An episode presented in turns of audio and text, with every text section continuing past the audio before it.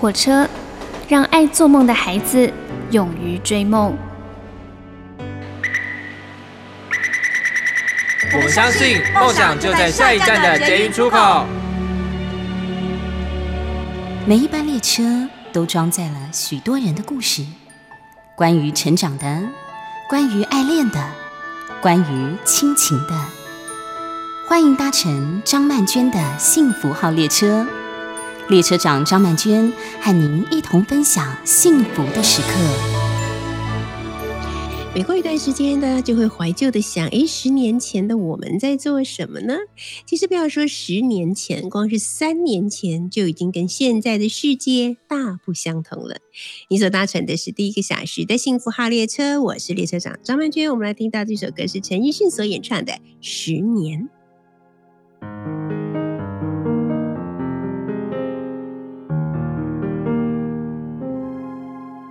如果那两个字没有颤抖，我不会发现我难受。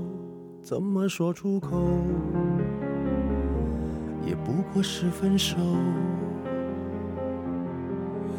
如果对于明天没有要求，牵牵手就像旅游，成千上万个门口，总有一个人要先走。抱既然不能逗留，何不在离开的时候，一边享受，一边泪流？十年之前，我不认识你，你不属于我，我们还是一样，陪在一个陌生人左右。走过渐渐熟悉的街头，十年之后，我们是朋友，还可以问候，只是那种温柔，再也找不到拥抱的理由。情人最后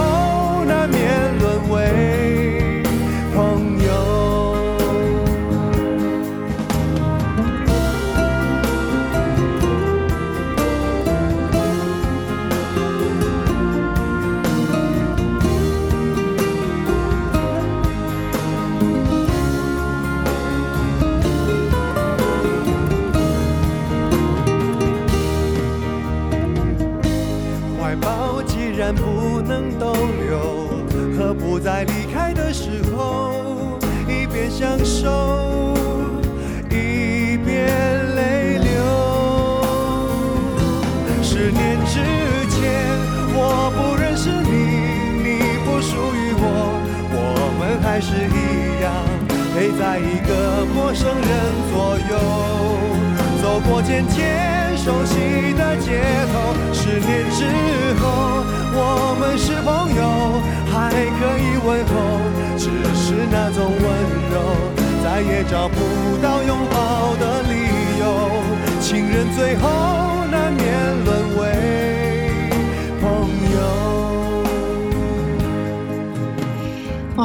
今天最开心的事情就是我在我们家的阳台。的植栽昙花，看到它又结了一个小包，哇！这对我来讲真是太兴奋的一件事情了。我很爱昙花，因为呢，昙花真的是一种非常神奇而美丽的花，而且它开放的期限又非常的短，大概只有短短的几个小时吧。好，所以很多人一不小心就哎错过了昙花的开放，等到发现它的时候，它已经谢了哦。那我后来有在我的脸书上面贴过昙花的照片，然后我才发现，原来有这么多这么多的人哈，他们根本就不知道昙花长什么样子。那看到的时候呢，也是蛮惊叹的，说哇，昙花真的很美哦。那我们家呢是呃，本来已经很久都没有种昙花了，是因为朋友家里面有昙花，我就很羡慕，我就觉得啊，我好喜欢昙花哦，所以后来就跟朋友说，你就剪一小段叶片给我就好了。他就真的剪了一小段的叶片给我，然后我呢，我父亲就帮我种在那个一个盆子里面，然后放满了土，再放一点，呃，放一点肥料，哎，结果它真的就活了，不但活了呢，而且大概过了一两年之后吧，它就开了第一次的花。那呃，今年呢，已经是我们第三次看到昙花了，所以就觉得哇，就是每一次啊，季节到了，昙花开了啊，然后据说就是同一个区域。啊，比方说我们这条街上的昙花也都会约好了，他们会在同一个夜晚一起绽放，啊，一起凋零，这都有一种好奇怪的规律感哦。这种规律感常常会让我觉得很着迷，就是他们到底怎么会知道，就是这个晚上他们是用什么方式来互通音讯的呢？啊，那小的时候我们家的花园里面呢，也是有一棵好大的昙花，常常一开就开五六朵这样。那我妈妈以前在当 baby sitter 嘛，所以有一些小朋友就是从 baby 的时候就在我们家，可能一直会在我们家寄放到念幼幼儿园这样，这样要念小学的时候才接回家，然后跟我们的感情也非常好，就是很亲密的一家人这样住在一起。有一个小男生，他就是很皮呀，就是非常的皮。那有一天呢，我们大家都在忙，没有注意。一到，结果后来爸就发现他的昙花全部都被剪得光秃秃，就很崩溃，说是谁剪我的昙花？后来那个小男生就指了一指旁边，然后我们就发现，他就把昙花的叶片一片一片一片片都剪下来，然后就把它插插插插全部插在土里面，然后我们大家就傻眼，说他好不容易长到这么大，你这样就把它毁了，就很生气。可是他已经插下去了，那又能怎么样呢？就算了吧。结果没想到几个月之后，这些昙花全部都活了，就从一颗。变成了一排，我觉得这件事情真的是给我非常非常深刻的印象啊！我想说，哇，原来这个小男生是个绿手指呢，他还很会种昙花呢啊！那最近呢，大概大家都特别呃风靡的就是去赏这个绣球花哈。那绣球花呢，又叫做紫阳花，它是日本神户的市花呢。我第一次看到紫阳花的尊容呢。就是在将近二十年前，有一次陪我爸妈到日本去旅行，我们住在东京，那时候是初夏，我的印象就是初夏。那我们去搭那个呃日本的地铁的时候，我就在元素站等车，然后就看到元素站的月台的旁边，就整整一排硕大的紫阳花都开了。哇，那真的是因为，因为它好像有一种天生天长的感觉，其实可能是有人种吧，可是当时给我的感觉就是一个天生天养的花，然后就在那个太阳底下绽放。那个美真的是很逼人的，就是哇，怎么会这么漂亮？从那以后我就爱上了紫阳花啊，然后我就发现说，哎，其实紫阳花这个名字都是很古典的，在呃中唐时期呢，诗人白居易他就写过一首诗，叫做《紫阳花》。何年直向仙坛上，早晚移栽到凡家。虽在人间人不是，与君名作紫阳花。啊，他的意思就是说，这个花其实是从仙界引到人间来的。啊，那那个紫阳花它很特别的地方呢，就是它其实可以称之为一个植物界的变色龙啊。为什么呢？因为啊，就是雨水呀，它差不多都是在梅雨季节的时候是最活跃的、最活跃的时候嘛。那当那个雨水啊落下地面的时候，就会进入土壤之间，啊，所以就会造就成不同的酸碱值，而这个土壤的酸碱值呢，也就决定了这个花会开成。什么样的颜色啊？比方说，如果紫阳花是生长在碱性土壤的时候呢，它的花色就会比较偏红。那如果它是生长在酸性土壤里的话呢，那么它的花色呢就会偏蓝。那如果呃土壤是偏中性哈，就是酸碱度是中性的时候，那个花就会呈现紫色啊。所以有意思吧？我觉得它就好像我们人在。不同的环境之中，就会长成不同的样子啊。同样，人家常常说，就是双胞胎，你把它放在不同的家庭，让它生长，它就会看起来就个性就很不一样啊。那跟紫阳花就很像啦啊。那紫阳花真的很美吧？会美到你可能觉得哦，把它拿来吃也不错。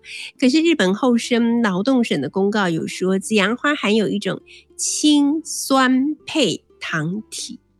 它误食之后呢，大概只要过三十分钟到四十分钟，就会产生像是呕吐、晕眩、脸色潮红等等的中毒现象，所以要特别注意哦，就绝对不要去吃它，哈，太危险了。那虽然说紫阳花呢是带毒，哈要比较小心，不要误食了。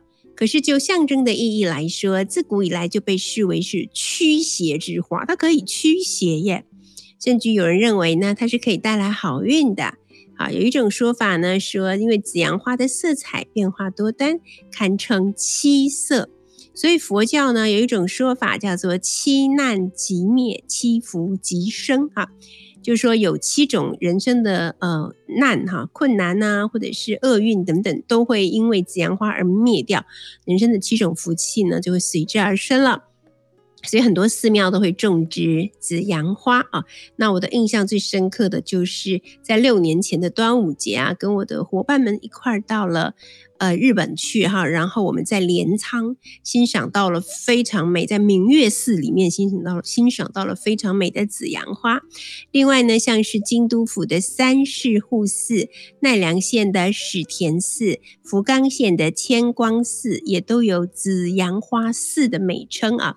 那在台，如果你是在台湾或者你在北部地区的话呢，呃，像阳明山哈，就有好几座这个紫阳花的花园。另外呢，万里这边也开发出了新的景点，而且据说桃园那一带也种植了好多的紫阳花，正在准备要举行这个紫阳花季或者紫阳花节。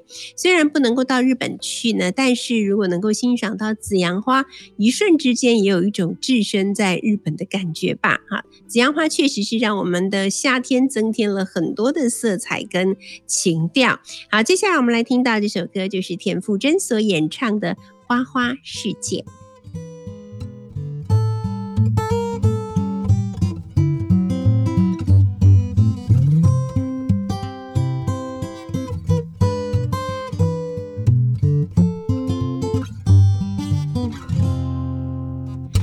小白等等等等一个夜晚，像小黄追追追追每寸阳光，没小红爱爱爱爱爱上了爱他的他。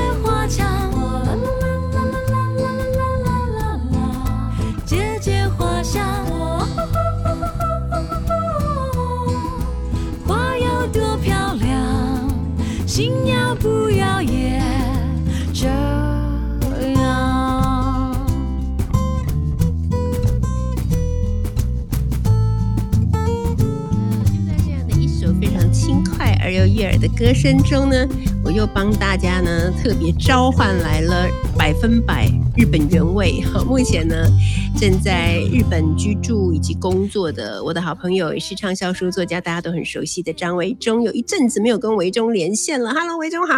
嗨，老师好。老师，你刚刚讲到紫阳花哦。是啊，是啊。你知道，其实，在以前日本啊，嗯，结婚典礼结婚的时候，对，是不能送紫阳花的。为什么呢？因为你刚刚不是提到了吗？它很容易变颜色，它会变颜色，所以它象征着是一种变心，你知道吗？不得了，这太严重了。对，但最近好像稍微好了一点，就是因为大家觉得漂亮，所以就是不太那么忌讳。但在以前的习俗上，是结婚喜宴上面是避免出现紫阳花的。原来如此，就这是一个地方一个习俗哈。哎，维中好久不见了，你们现在在日本的防疫状况如何呢？我每次看新闻，拍到日本的街头，都觉得好像已经没事儿了，是没事儿了的感觉。大家 还是非常的拥挤。对，我觉得现在日本的整个状况，简单来说，如果呢你用这个电脑修图把大家的口罩给修掉的话，你仿佛就觉得跟之前疫情前是完全没有差别了。所以大家还是会戴口罩吗？大概现在目前八成还是会戴口罩，但是已经大概有渐渐增加一些人是走走在街上是没有戴口罩的。OK，但是搭乘大众交通工具的时候，是否有规定一定要戴口罩呢？对，这就有趣了哦。最近呢，其实日本的新闻啊，这个要不要继续戴口罩？因为夏天越来越热了嘛，现在东京。啊，尤其是到了七八月，其实气温有时候跟台北不相上下。哇哦，对，所以呢，现在就是最近的这几天的新闻都在讨论说，接下来是不是可以不要戴口罩？什么时候可以不要戴口罩？嗯然后讨讨论着非常热烈。那我就觉得非常的奇怪了啊，嗯因为呢这件事情呢，我怎么看都觉得很有蹊跷。于是我就问了我们公司的其他的日本人然后，就说：“请问一下，为什么现在这个新闻会讨论这么热烈啊？”他们就说：“怎么了吗？”我说：“难道不是因为从头到尾日本其实从来都没有强制严格限制要戴口罩吗？”啊嗯，对，没有哦，其实从来都没有强制的要求啊不像台湾或韩国，就是你在哦公共场合一定要戴口罩，如果你不戴的话会罚钱，对不对？是其实日本从头到尾都没有任何的法律强制你要戴口罩，竟然但是为什么现在突然间开始讨论居然会讨论说什么时候可以不用戴口罩？因为从来都没有限制你可以不要戴口罩嘛。然后呢，我的日本同事们就说啦，嗯啊，这就是日本。因为呢，大家先讨论出来一个共识，然后呢，拿掉口罩之后，才不会有同才跟这个群体的压力眼光。日本人真的很在意别人的看法对，所以就像是学校里头老师啊，要宣布说，好，现在开始可以在哪里哪里不用戴口罩了啊，嗯虽然其实也从来没有罚过你，对大家才会觉得说，好，我可以拿下来口罩了。对，日本人很乖，是不是这样？就是日本人很守规矩。必须要一个呃流程跟守则，对对对，使用使用说明书是非常重要的。所以现在日本状况就是？这样啊，所以其实呃并没有强制戴口罩，但是在搭乘大众交通运输工具的时候，基本上八成还是都有戴口罩的。其实魏忠，我现在想一想，我觉得好像以前我在日本旅行的时候，我就发现还没有疫情的时候，就有一些日本人会戴口罩了，对对？你说对了。是不是这样我？最近在家里头翻很多以前拍的老照片啊，都在日本拍，我就想说，这到底是疫情前还是疫情后啊？我怎么都戴着口罩啊？分不出来，对不对？对，其实日本以前就还蛮习惯戴口罩的。对，然后你知道吗？现在开始要讨论口罩拿下来，嗯就引发出很多有趣的话题哦。是首先，第一个就是年轻人啊，突然间觉得他们不想把口罩拿下来了，嗯，他们觉得戴口罩很好，因为呢，现在日本年轻人呢越来越不喜欢透露自己的隐私啊。嗯，那日本人像我们刚刚说的，很喜欢隐藏在群体当中，所以戴口罩太好了啊！就是你认不出来我，我上班的时候，我也不要故意摆出一个笑脸。啊哎我在超我在超商工作的时候，我也不需要二十四小时都维持一个弧度的微笑啊。百货公司的店员也一样啊，所以大家突然间觉得我不想把口罩拿下来了。真的很妙哎、对呀、就是这样子。嗯，嗯，这可以了解。而且有些人哈，他真的是戴着口罩比较帅，因为 因为对不起啊，我讲悲实话，伤啊！真的真的，因为有些人把口罩拿起来说哈，原来你长这样，可是你戴着口罩的时候，我以为你很帅，或者以为你很美，有没有？对，有有嗯有。没错没错。好，那在呃，我刚才有跟维中讨论嘛，就是说呃，在日本有没有什么快筛剂的问题啊，或者是 PCR 的量能不足啊，有没有这样的问题？目前为止其实都不太有，我没有听到说大家要买这个快餐买不到的状况。那我觉得那个原因是因为哦，其实大家并没有真的很积极的在快筛啦。啊，那如果觉得自己不对劲的时候，他们怎么处理呢？啊，因为我们现在因为快筛都还是蛮容易买得到的，然后还有呃，在这个固定的定点哦，会有一些公家机关的这种快筛站啊，嗯，是免费的啊，你都可以去快筛。只不过呢，日本人的效率你也是知道的哦，嗯，所以虽然他所谓的快筛是你可以免费去筛，但是你得到结果可能是三天以后，哦，所以你你即使三天以后拿到了阴性证明书，并不嗯。代表你这三天之内你有没有确诊，不晓得。OK，啊，所以基本上好像没有这个抢快筛的问题。但我觉得啊，我在观察，我也在旁边观察台湾的状况嘛啊，嗯我觉得台湾的状况目前是因为刚好经历了正在进入这种高峰期嘛啊，是那日本是已经经过了。对，我们的嗯高峰期大概是一年多以前嘛，对不对？对哦所以其实呃，我们经过了之后，大家好像已经习惯了，就是真的就是跟病毒共存，比较没有刚开始日本刚开始的时候，大家也会蛮紧张的哦。嗯，然后街上都没有人，可是后来大家就习惯了，没办法嘛，你总要生活。所以我觉得台湾的目前状况大概是因为刚开始哦，所以等到过一段时间稍微好一点点，或大家习惯了以后，可能不会那么紧张吧。嗯，了解。嗯目前台湾还是处在一个蛮紧张的状态。那你觉得这跟打疫苗有没有关系呢？因为日本的疫苗其实蛮早，去年的时候就都已经差不多打好打满了，对不对？对，但是我跟你说，其实以人口比例来说啊，呃，施打率可能台湾现在是比日日本好一点的，哦，因为日本的第三季根本没有人要打，就是大嗯概我看了新闻资料，只有百分之五十的施打率，我不知道台湾第哦三季的施打率多少，应该超过五十吧。应该是对，所以其实嗯我觉得，嗯，我觉得疫苗会有影响的啊。就是如果你至少打过两剂的疫苗，那大家都知道，可能你确诊之后，如果你的身体状况是没有基础慢性病的病例的话，可能反应不会那么的强烈啊。所以我觉得疫嗯苗有打打好打满，然后或者是你打完三剂，可能真的是会好一点。OK，好的。今天呢，我们连线的是目前呢正居住并工作在日本东京的畅销书作家维中，来跟我们聊一聊，现在真的是进入了后疫情时代的日本，到底大家的心态是什么呢？待会儿再聊聊有什么好吃好玩的，我们待会儿聊。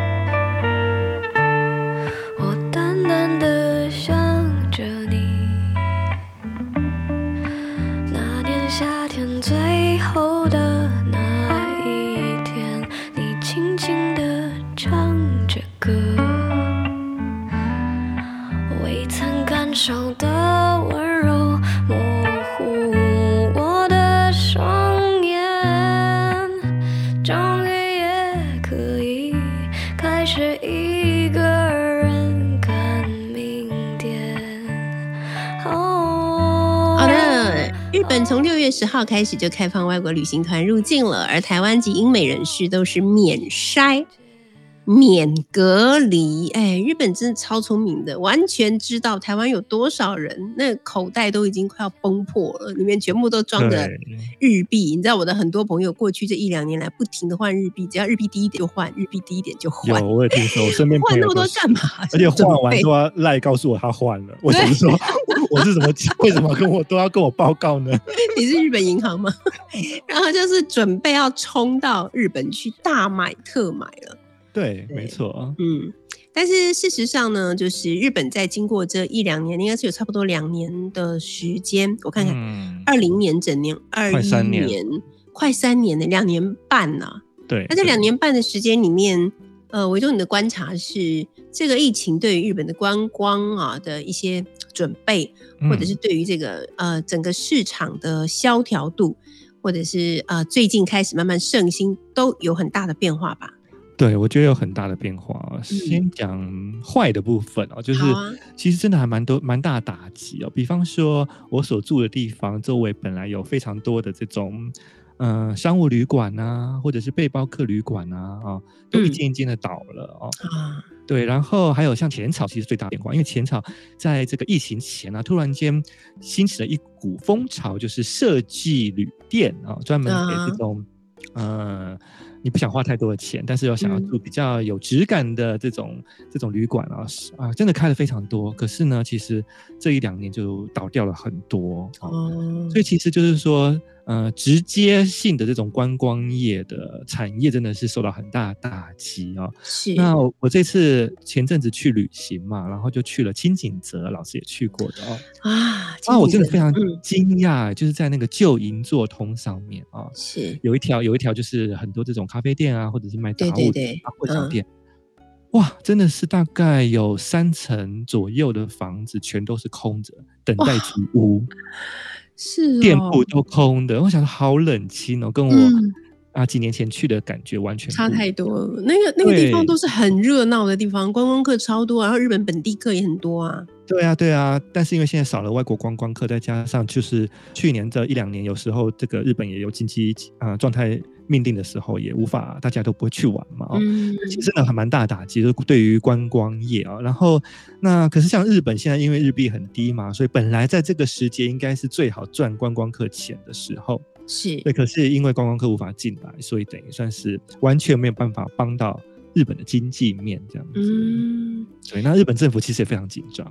对啊，这个这个影响真的是蛮大的，而且我还记得我在一九年十月的时候，还跟朋友们一块儿去了清景泽，那时候的哦。感觉就是说，哎呀，这个地方真的好美，然后如果人少一点就好了，没想到 真的少很多，对，烧很多，真的也不是一件好事哎、哦。对呀、好嗯那除了清景泽之外呢？啊，维中觉得东京的市容，就是东京现在有没有什么新的 shopping mall 或者是一些新的地标景点？嗯嗯嗯因为以前每次去日本的时候，维中每次都会跟我们说，哦，又新开了一家什么什么，你要去看一下。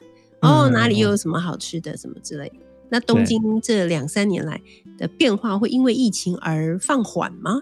还是说哦它该盖的房子还是盖了，该开的 shopping mall 还是开了？这样，我觉得东京真的蛮特别的哦。对，东京虽然也有一些像我刚刚讲的一些旅馆的一些变化啊，或者是做这种观光产业的，可能就是暂时就关闭了。但是实际上整体来说啊，嗯东京倒还是蛮奇怪的，它依然在不停的盖新房子，嗯不谈的不停的翻新啊、那我们之前在之前上节上节目的时候有聊过，就是地下铁啊，呃，很多的站啊都有重新的装潢更新啊。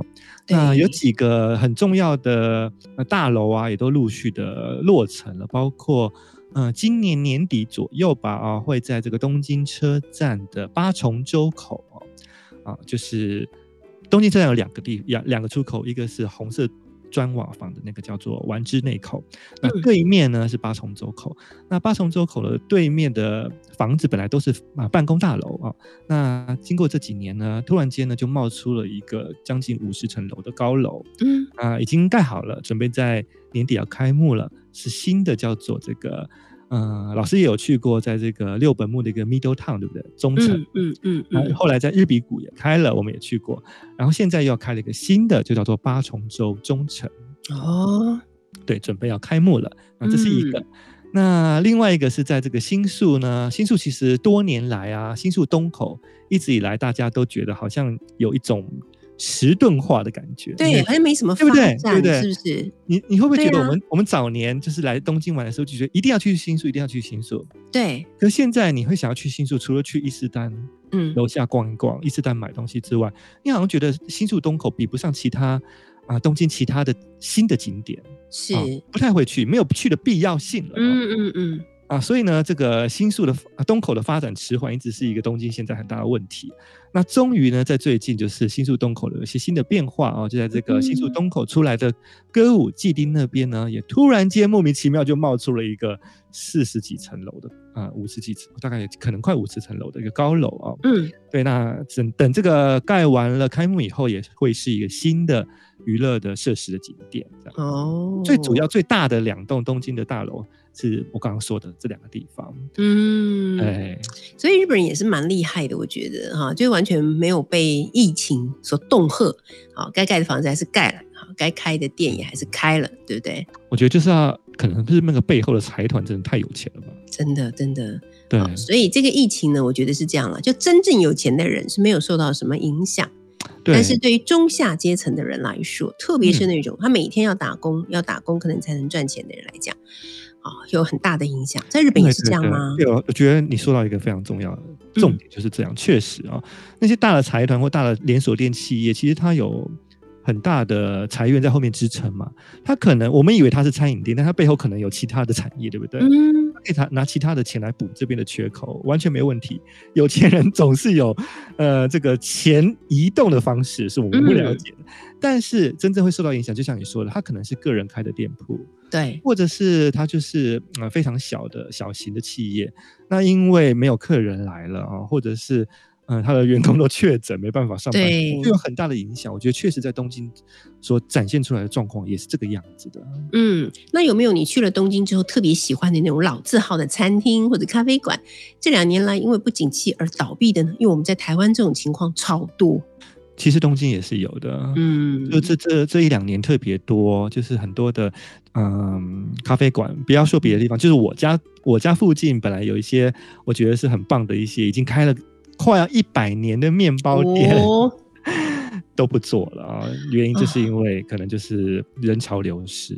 对啊，所以我觉得最近好像一种最流行的心情，就叫做与老店告别。好，我们来听这首歌，这 是梁咏琪所演唱的《花火》。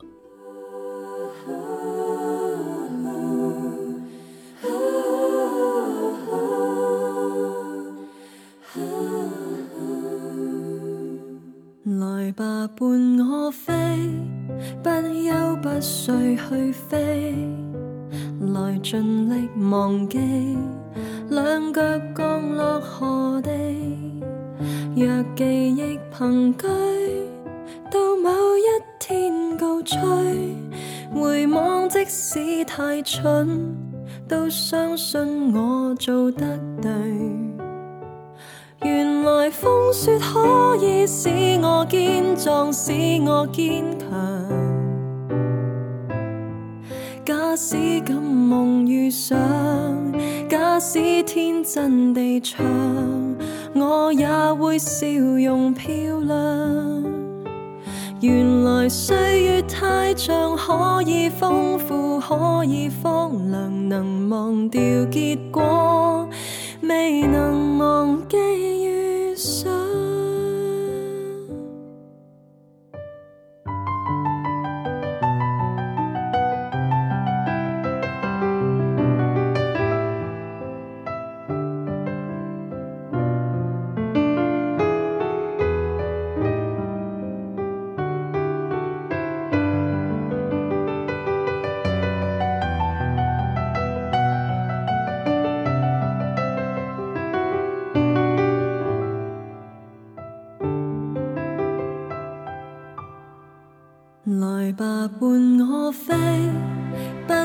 不需去飛，來盡力忘記，兩腳降落何地。若記憶憑據，到某一天告吹，回望即使太蠢，都相信我做得對。原來風雪可以使我堅壯，使我堅強。使敢夢遇上，假使天真地唱，我也會笑容漂亮。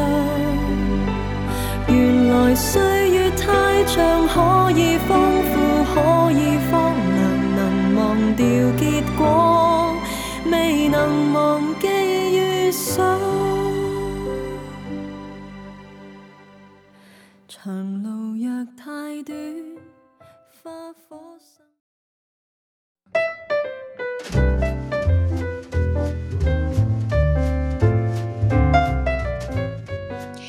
搭乘的是第一个小时的幸福号列车，我是列车长张曼娟。今天呢，来到我们幸福号列车，跟大家一块儿聊天的，就是我目前旅居在日本的作家好朋友哈，他是大家都很熟悉的畅销书作家张维忠。Hello，维忠，我们刚刚已经大概讲了一下，就是那个日本的后疫情期间哈，包括像是这个旅游啦，然后还有一些观光景点啦，或者是一些呃东京出现的一些新的 building，以及这些 building 即将要开启的一些娱乐的场所哈没，错那一定会有 shopping mall 吧？我在想哈一，定有对，对。然后我觉得日本真的很厉害，他们可以开那么多的 shopping mall。嗯啊，他们彼此之间难道不会发生一些排挤嘛？这就是我觉得很好奇的地方哈、好，那接下来我们这一段要来聊一聊，就是我上一次在呃我的那个脸书粉丝团上面啊开直播的时候，然后就有朋友在说我的衣服很好看，嗯我就忍不住的说：“啊，这个是维中帮我买的。”然后同时我就在想说，像你这样一个交友广阔又热心助人的人，会请你买东西的朋友应该不少吧？是否也有你的代购人生？尤其是在疫情期间，很多人想去日本又去不了，想吃日本的东西，想用日本的东西也又用不到，那就想到说，没关系，我一个好朋友张维忠在日本，请他帮我寄回来。是否你已经默默的展开了这样子一个地下的代购人生呢？首先必须先纠正你刚刚的说辞，哦我并没有交友广阔，哦，好好好，对，只是大家觉得我跟每一个人都很好，那就最了不起了。就是你对你自己来讲，你觉得他们并没有跟你那么的 close，可是每个人都说我的好朋友张维忠。你知道当年胡适也是这样，就是大家都会说我的好朋友胡适什么样的，马？上地位被提提升，。然后胡适就觉得，哎，我跟你有这么要好吗？对，大概类似这样。好，来，请说，继续，继续。哦，其实是这样子啦。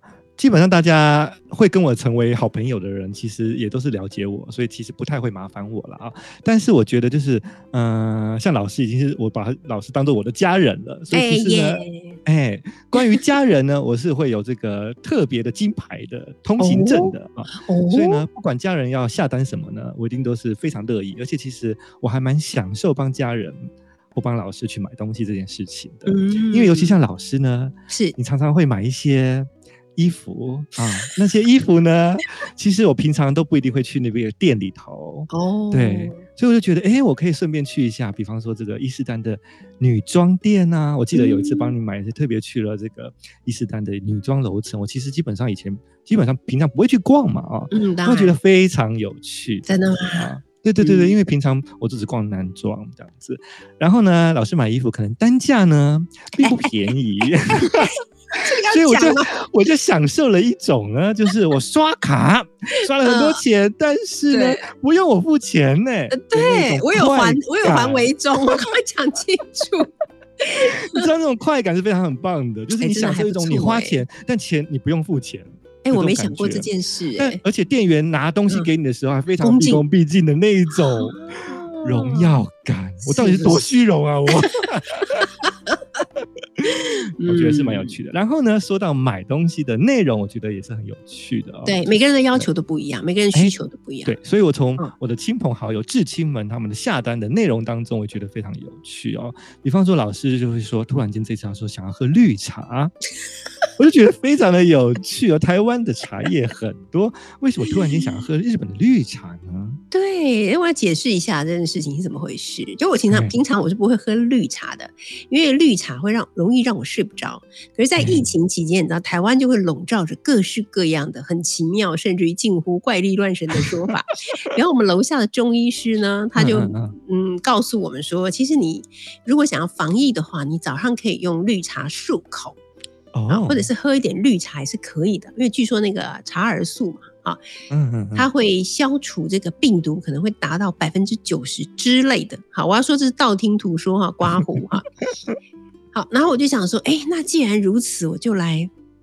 嗯，喝一点绿茶好了，因为我想说漱口有点麻烦，其实，但如果冲了绿茶直接喝下去，不是更有效吗？哈没，错于，是呢，我就想说去找绿茶，就在这时候，因为我正好要拜托维中帮我买衣服嘛，就想说，那既然这样的话，我就请维中也顺便帮我买日本的绿茶。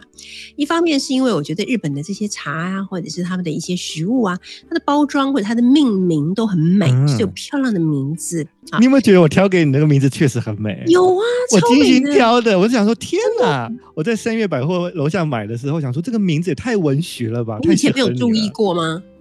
我以前不会去特别买高级的茶叶来喝。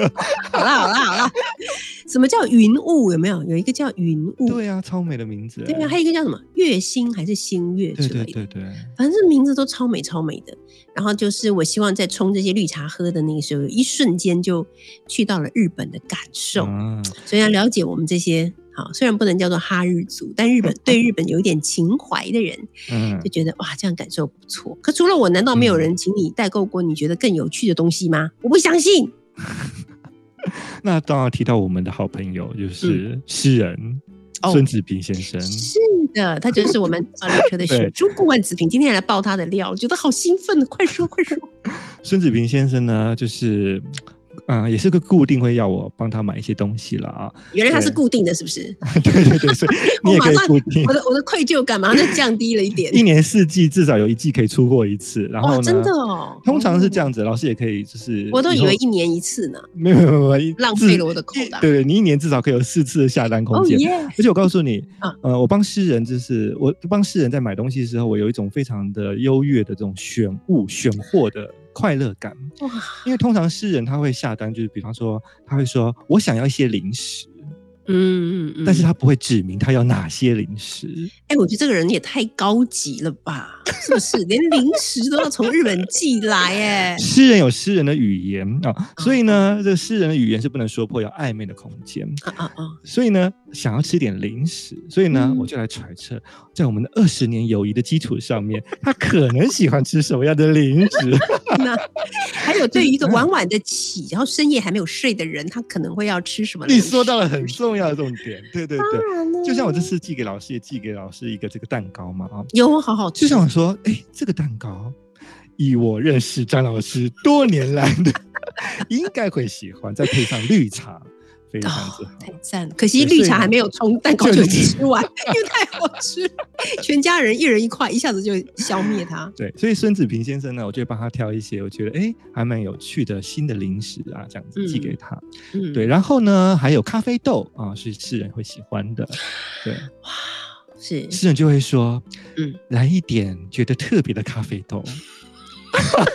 所以呢，我们就要来揣测，我们就要以我们这个庸俗的平凡人作家、啊平凡的作家平凡人的思维诗人的语言啊，就是说，哦。哦，所谓的好的咖啡特别的咖啡是什么？对，但我也是嗯。专业的，我就会想说，比方说这一次季，我就会觉得我来一次日本的全国之旅嗯吧，我自己为自己做了一个这种编辑的功夫，哦，所以我就会买了北海道的咖啡啊，北海道咖啡豆，冲绳的咖啡豆，嗯。然后这个哪里九州的咖啡豆这样子，然后寄给嗯嗯。他这样子，就大概是这样子的一个 生活当中无聊却觉得好笑的事情。真的是太特别的选物了。那家里会跟你要些什么呢？家里的最近就发生了一件也是更特别的事情了。嗯有一天我在赖上面呢，就丢了两张照片啊、是这个我想要买的一个包包啊是的样子，就问嗯我们家里头人说，你们觉得哪一个颜色好看？啊，嗯好，大家讨论完之后呢，突然间呢，我的三姐呢就丢了一张照片，就说啊，就是一个截图哦，某一个韩剧还是什么某一个画面，她自己截图，她就说，嗯你帮我看一下日本有没有卖这个包，一个精品的名牌包，啊哇哦，你的虚荣，你的虚荣时刻终于来了。开头的，我说可是 P 开头的这个什么开头 P P 字开头的啊，我知道，我知道，我知道。啊，这个开头我说这个不便宜啊，啊不便宜除非是你去像我去这个清景泽的 Outlet，可能才可以买到便宜的。嗯嗯嗯，那现在我没有去 Outlet 的话，买不到便宜的。他说没关系，你看一下，你也看可以看一下二手商店、二手店。嗯嗯嗯，我说好，我说你这个包包看起来不是最新款，那我在这个二手商店看一下。对，就没想到呢，就在我这个惯用的二手网站商店的网站上面，就看到了这个 P 字开头的精品包啊，卖的大概是三分之一的价钱而已。既然这么好，对，当然是有有使用过的感觉。你下次把那个网站传给我，开始在节目上要购物是多疯狂对，啊！我就传给他，他觉得哇，怎么那么厉害？他说他找这个包包已经找了好几个月了，了没想到就跟我一，说就找到了。所以呢，本来是在讨论我的包包的，最后变成帮他最买包包，后再帮他买包包，买了。我们的买主要求很多哦，还要我们这个卖方呢嗯接到了商品的时候，我们要亲自背起来拍这个照片给他看。就你本人嘛，是吗？我说，可是我已经买了，不是很快要寄给你了？他说，可是我等不及了。不及待要看我的包包长什么样子。，对，好的，以上就是 维中非常传奇的代购人生。今天非常谢谢维中，下个月再来跟我们聊一聊。诶，到了七月六七月之后的日本会变成什么样子？当大批观光客都来了以后，会怎么样改变日本？非常谢谢维中，谢谢老你，师，谢。谢。好的，我们现在来听到的是五月天所演唱的《好好》，休息一下，第二个小时的幸福号列车，我们一会儿见哦。想把你写成一首歌，想养一只猫，想要回到每个场景，布满每句表。我们在小孩和大人的转角盖一座城堡，我们好好，想找回失散多年双胞。生命再长不过烟火下了眼角。世界再大不过你我凝视的微笑，在所有流逝风景与人群中，你对我最好，一切好好，是否太好？没有人知道。你和我背着空空书包，逃出名为日常的煎熬，忘了要长大，忘了要变老，忘了时间要教。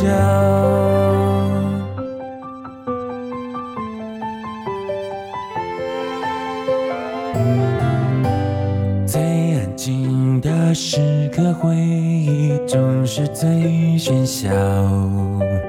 最喧嚣的狂欢寂寞包围着孤岛，还以为驯服想念能陪伴我，像一只家猫，它就窝在沙发一角，却不肯睡觉。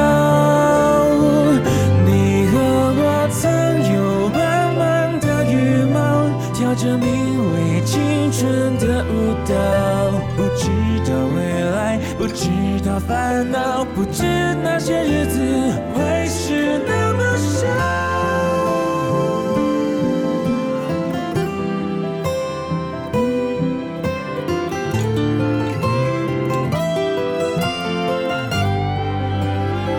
时间的电影结局才知道，原来大人已没有童谣。最后的叮，最后的拥抱，我们红着眼笑，